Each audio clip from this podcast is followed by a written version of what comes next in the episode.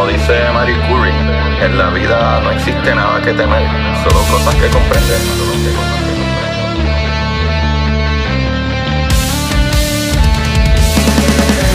Recuerden correr y buscar la manera de aprender que más le divierta.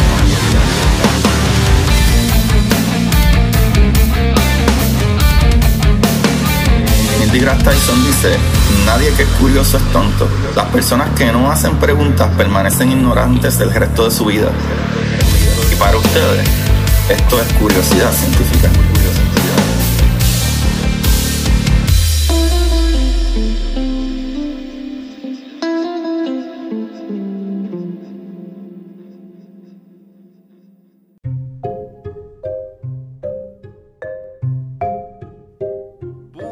De Curiosidad Científica, bienvenidos sean todos a otro episodio más de Curiosidad. Con ustedes le habla su host Agustín Valenzuela, trayéndole las maravillas del universo.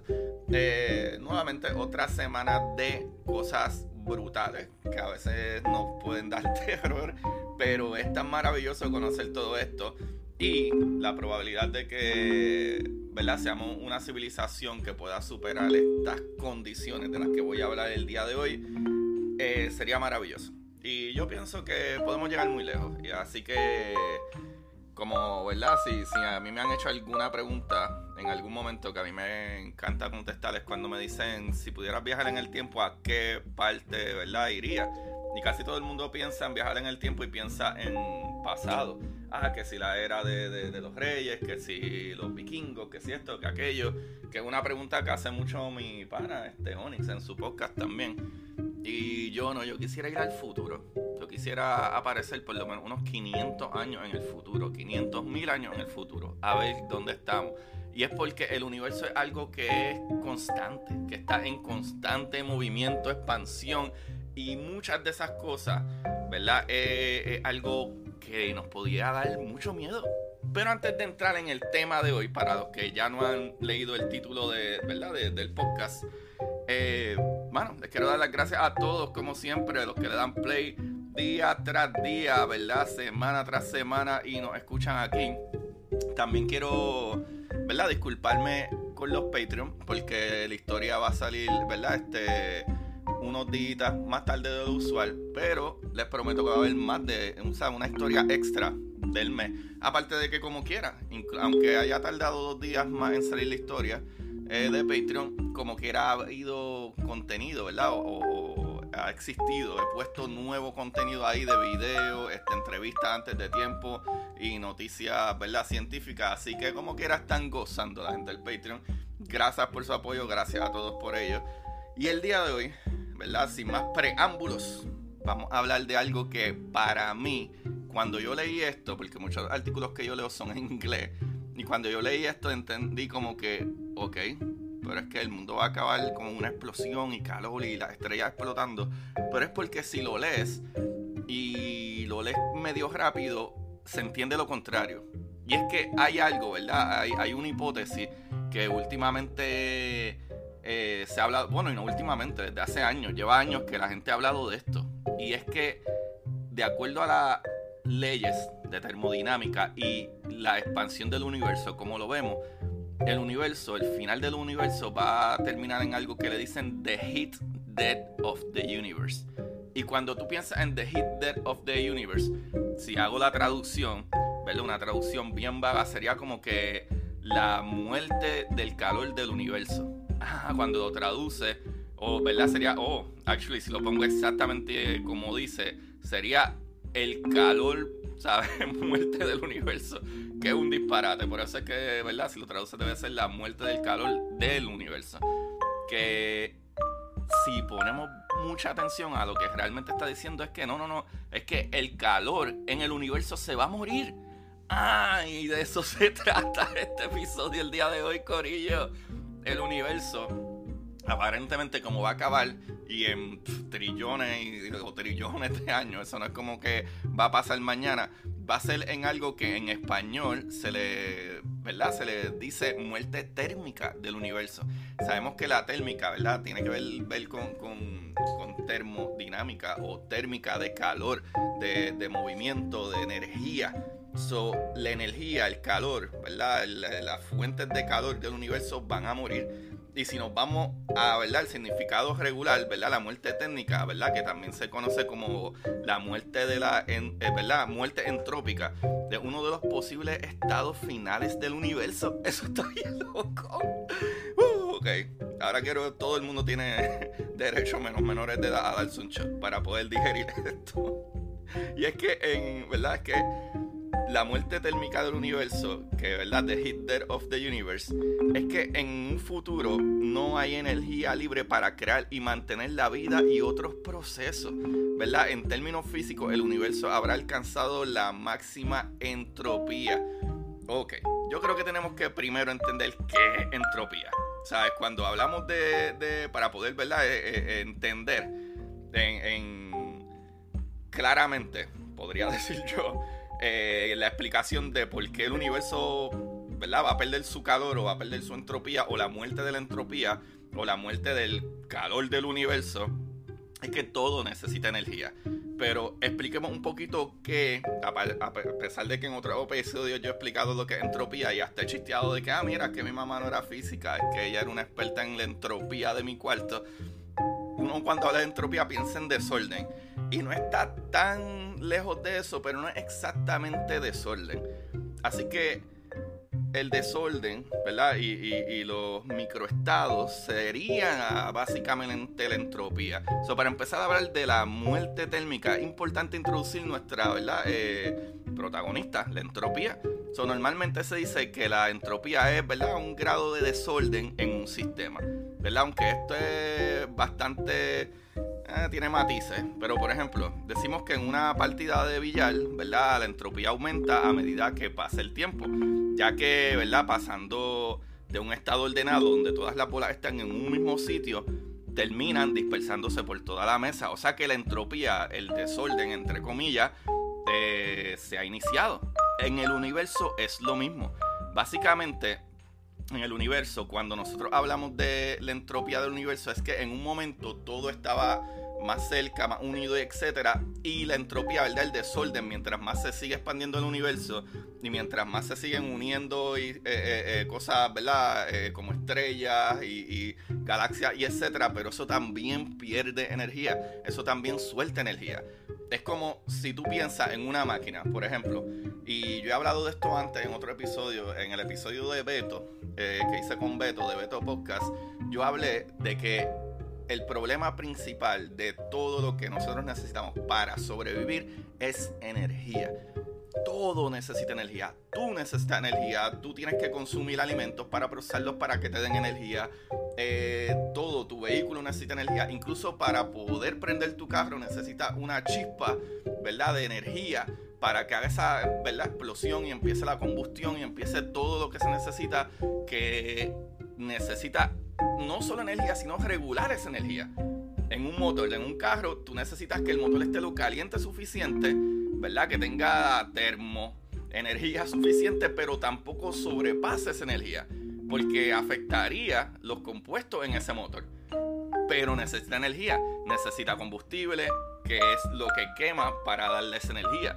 O podemos pensar en los tiempos de, ¿verdad? Más hace, no sé, 100 años todavía existen los trenes de vapor, pero digamos al principio de la era, ¿verdad? Industrial, donde empezaron los trenes, eh, tú tienes un tren, ¿verdad? O tienes un motor de vapor, vamos a ponerlo de esta manera. Tú quemas energía, pero incluso de esa energía que tú quemas, ¿verdad? Que digamos que quemas madera o lo que sea, que la prendes en fuego y pierdes ¿verdad? Parte, de ese material se pierde para crear parte de energía, pero no toda la energía va, ¿verdad? En ese humo, en ese vapor que da presión y mueve ese motor. Mucha de esa energía en temperatura se libera y no va necesariamente al motor, o sea, no va necesariamente a empujar esa turbina.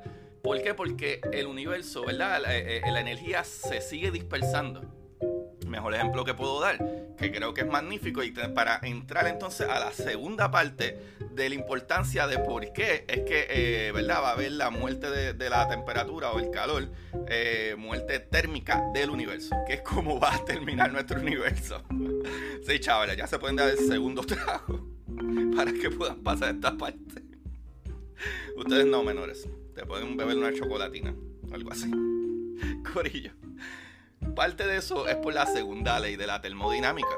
¿Qué sucede? La segunda ley de la termodinámica, eh, ¿verdad? Que muy bien, eh, eh, pero esto no tiene que ver necesariamente con la muerte del universo, pero te preguntarás, ¿verdad? Porque aquí entra la segunda ley de la termodinámica, que establece que, pues, en un estado de equilibrio, Los valores que toman los parámetros característicos de un sistema termodinámico aislado son tales que maximizan el valor de una cierta magnitud que está en función de dichos parámetros, ¿verdad? Y que se llaman entropía.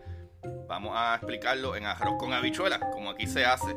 Digamos que tú tienes tu tacita de café, como yo todas las mañanas yo necesito tomarme esa tacita de café porque a mí me gusta el café calientito en cierto tiempo, cierta cantidad de tiempo. Si yo dejo mi taza de café demasiado tiempo sobre la mesa o en mi carro, lo que sea, cuando voy de camino al trabajo por la mañana, pues esa energía va a seguir saliendo porque tiene que buscar, ¿verdad? Básicamente un equilibrio, ¿verdad? Tiene que buscar eh, eh, maximizar el valor de su magnitud. O sea que si el cuarto entero está a cierta cantidad de grados, pero tengo una taza de café que está energética, tiene energía, tiene calor, tiene una temperatura, va a perder, ir perdiendo, perdiendo, perdiendo temperatura hasta que todo el cuarto donde está la taza o todo el área donde está, ¿verdad? La taza puesta, sea en mi carro, sea en, en la oficina o lo que sea, van a terminar a la misma temperatura. Van a básicamente, entropía nuevamente, a disipar esa energía entre todo alrededor. Y así mismo hace el universo. Y especialmente ¿por qué? Porque el universo se está expandiendo, está siendo mucho más y más y más y más y más grande por una cosa que se llama la energía oscura, que no sabemos qué es. Decimos oscura por nuestro ¿verdad? Eh, poco conocimiento, no tenemos idea de, de qué es y es el 70 y pico de por ciento del universo, ¿verdad? El 70, 72 por ciento del universo nosotros no sabemos qué es. Y allá mucha gente podrá decir, no, es 68, no es 70, no es 72, es alrededor de 70%. Y alrededor de 25% es materia oscura y un poco menos de 5% es la materia que vemos en todos lados. Ahora ustedes se preguntarán, básicamente, si el 95% del universo no sabemos ni qué es, no lo podemos ver, solamente 5% de la energía que vemos, todo lo que funciona con energía electromagnética, todo, la galaxia, lo, todo, la estrella, este, eh, el polvo, las nebulosas, todo lo que observamos, todo allá afuera en el universo, tuyo, la taza, todo es solamente 5%. Y ese 5%, toda la energía que hay ahí, va a terminar dispersándose en entropía, ¿verdad? Gracias también a la segunda ley de termodinámica, de que tiene que establecer, ¿verdad? Este, eh, maximizar esa energía alrededor del espacio que hay y va a terminar perdiendo o, ¿verdad? o terminará en la entropía máxima. O sea, que todo esté en, en desorden, como les dicen, pero no es desorden, es que se va a esparcir por todo el universo y peor aún, hay cosas que realmente son, eh, ¿verdad? Que, que, uno le pueden dar miedo, por lo menos a mí. Pero vamos otra vez un poquito para atrás, antes que sea en su tercer trago. ¿Verdad? A pesar del nombre de la muerte térmica del universo, no es un infierno ardiente. Esa es la cuestión de lo que quería decir en un principio. Porque suena como que ah, se va a quemar el universo. Y no, no, es que no es la muerte térmica del universo. O sea, no es la muerte de que por calor nos vamos a morir, es la muerte de el calor en el universo. So, a pesar de ese nombre horrible, que nuevamente se lo repito, es la muerte térmica del universo, eh, se trata en cambio de la desaparición de todas las diferencias térmicas.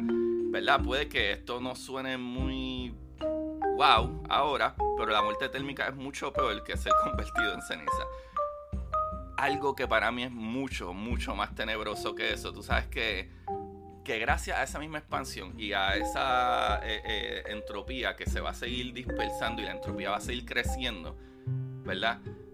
Va a llegar un punto que el universo va a expandirse lo más y más y más y más todavía y nuestro cielo va a terminar siendo completamente oscuro no vamos a poder ver ni estrellas, ni puntos, ni nada en el cielo y no va a tener que ver nada con la contaminación lumínica. Es es que las estrellas van a estar, ¿verdad? Y los sistemas van a estar tan y tan lejos de nosotros que a lo mejor de aquí a, no sé, a, unos billones de años, obviamente escuché la palabra billones de años, a lo mejor las únicas luces que vemos a distancia son los planetas que están en nuestro mismo sistema solar. Pero con esta expansión y, ¿verdad? Y, la, y la termodinámica, ¿verdad? De, que todo tiene que crear un balance y el crecimiento de la entropía, como vemos que sigue sucediendo en el universo, eh, se puede expandir a niveles que literalmente ni podamos ver más allá. Por ejemplo, eh, hay un artículo bien brutal de Scientific America también que habla de, ¿verdad? Eh, eh, que si la está en inglés, pero traduciéndolo, es que, ¿verdad? Si la ciencia puede sobrevivir la muerte del universo. Básicamente, de eso mismo se trata. Se trata de yo hago estos capítulos, estos capítulos sé que la gente les pueden deprimir, pero es increíble conocer esto pónganse a pensar cómo funcionan las leyes físicas, tanto de, la termodinámica como cosas que realmente incluso en la termodinámica ese calor, esa radiación, esa energía que se dispersa a nivel eh, eh, ¿verdad? De, de, cuantos, de partículas. Y así mismo, incluso, ¿verdad? La entropía, ese reguero que hay.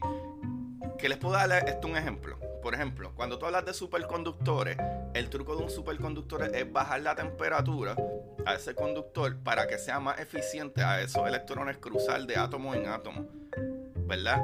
So, eh, trayéndole esa idea, imaginen que la, ¿verdad? La, entropía o el movimiento de partículas de un punto A a punto B para crear básicamente un balance eso mismo va a suceder, pero en todo el universo. Es como si usted tiene, ¿verdad? Este, un bloque caliente y lo pone sobre una superficie, el calor de ese bloque va a, a, pasarse, ¿verdad? Esa energía va a pasar a la superficie. Y en un momento, mientras más tiempo pase, el bloque va a tener la misma energía que tiene la superficie. Van a crear un balance porque así funciona la termodinámica. ¿verdad? El balance básicamente, pero en ese proceso de transferir la energía y crear un balance, se están transfiriendo, ¿verdad? Partículas, energía, radiación. Y así mismo en todo el universo gigantesco va a terminar sucediendo y es lo que se puede ver. También eh, algo que lleva poco más allá y creo que en parte hasta más aterrador también en physics.org. Eh, uno de los títulos de ese artículo es The Fate of the Universe, Hit Death, Big Rip y Cosmic Consciousness. ¿Verdad? Que en español sería, ¿verdad? La muerte térmica, el Big Rip, ¿verdad? La rasgadura del universo y la conciencia cósmica.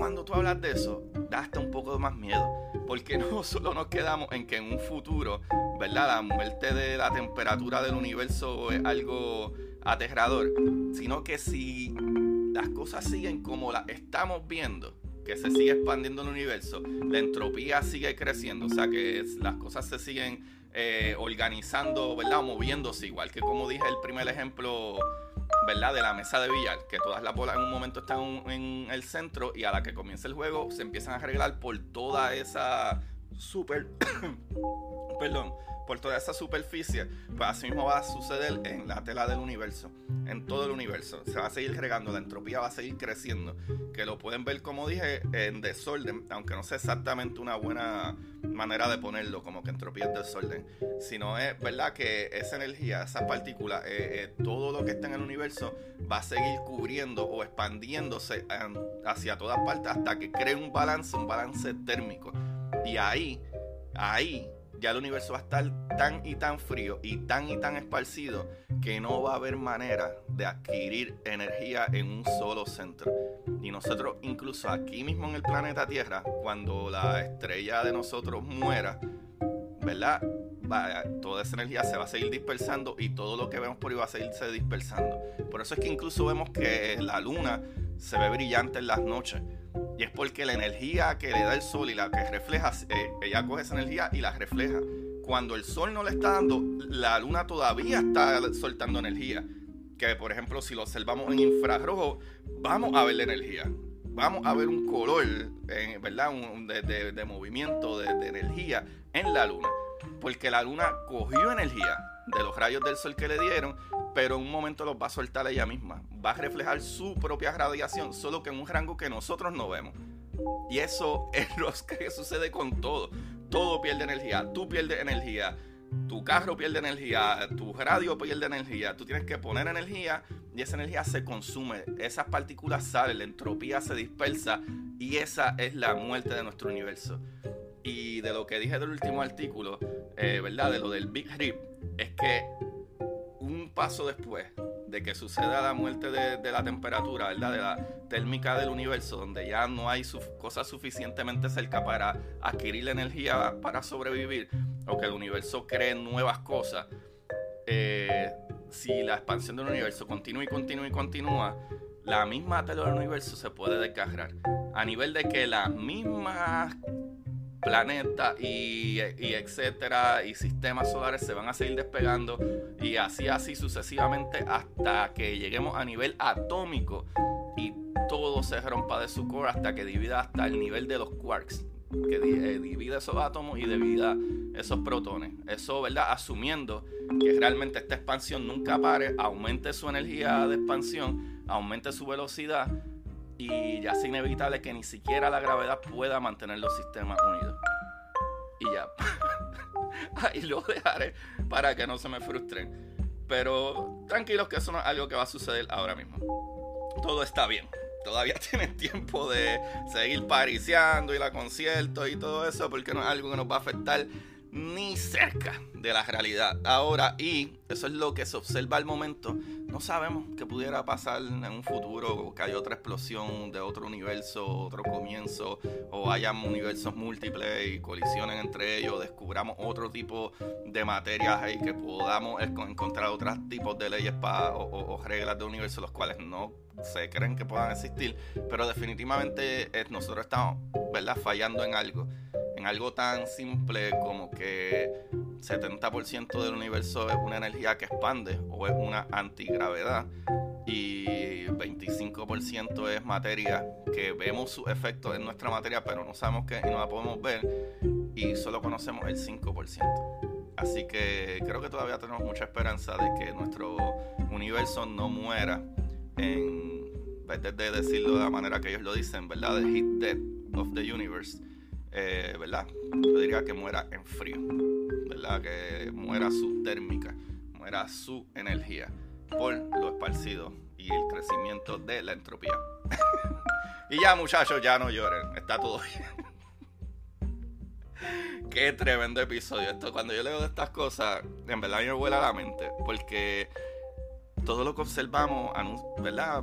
Señala que eso es lo que aparenta que va a suceder pero en observaciones hace 100 años atrás, incluso Einstein no tenía idea, o sea, eh, los cálculos de él eh, no tenían idea, que hoy en día se usan los mismos cálculos para, ¿verdad? Eh, hablar de este tipo de expansión del universo, pero en aquel momento incluso él lo decía como que no, como que nuestro universo era estático, ¿verdad? No, era esto y ya, y se entiende más, que incluso el mismo Einstein dijo que ese fue su biggest blunder, tú sabes, su error mayor o whatever.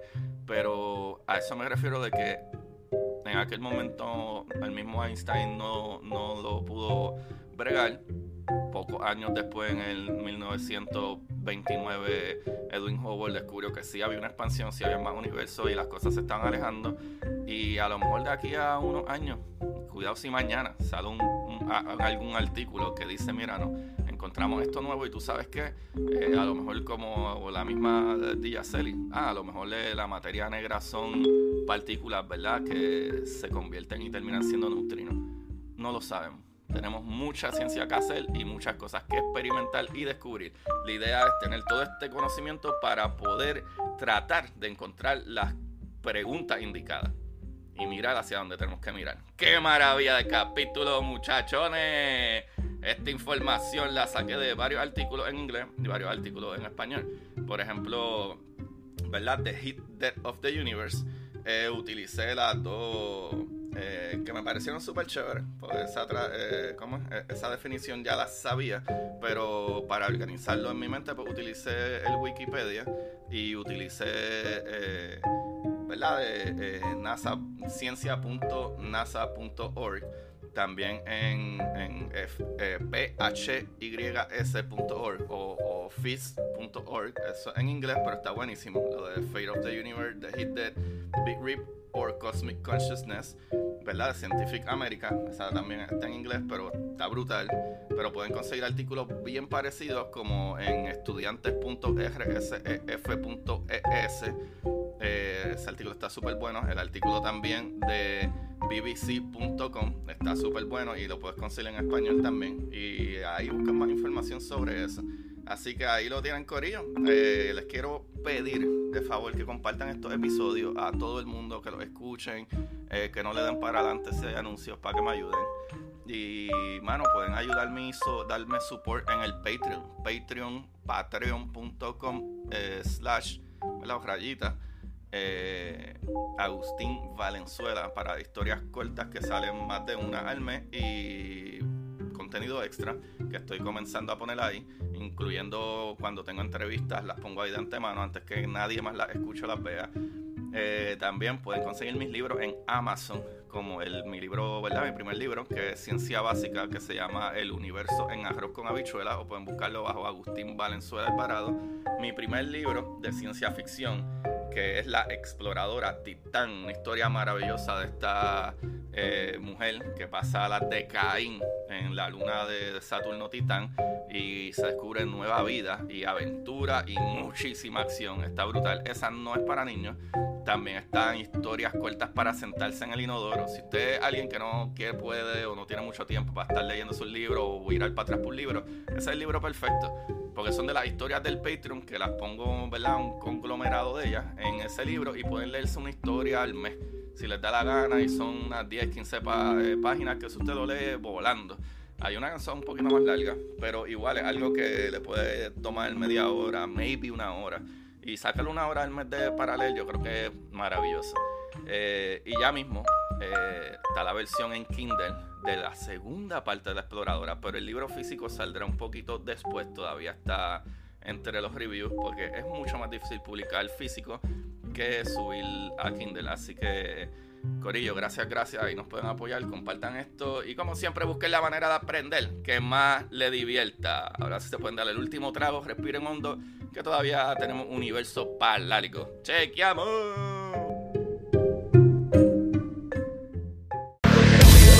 Esto es curiosidad científica.